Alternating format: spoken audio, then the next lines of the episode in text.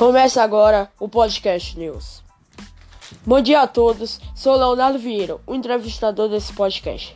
E hoje teremos uma entrevista com o advogado Paulo Santana sobre os direitos dos idosos e sua importância. Tudo bem com o senhor? Tudo. Então, meritíssimo, qual é a importância dos direitos dos idosos?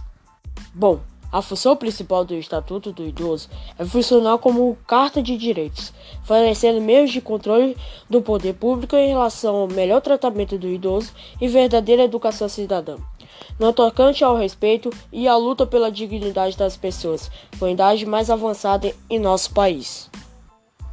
Militíssimo, na sua opinião, suas leis são necessárias para assegurar e garantir os direitos dos idosos?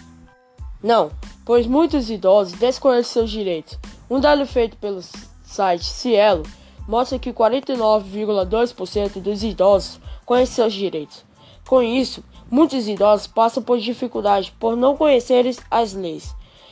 Outro problema é a violação das leis feitas por pessoas sem caráter, que não têm compaixão pela sociedade com idade mais avançada. Então, devido a esses dois problemas, não basta ter apenas a lei, e sim a fiscalização para evitarmos os maus tratos aos idosos. O que devemos fazer ao presenciarmos essa violação? Denunciar para o Disque 100 para tomarmos as providências. Obrigado, doutor, por sua participação e ficamos por aqui.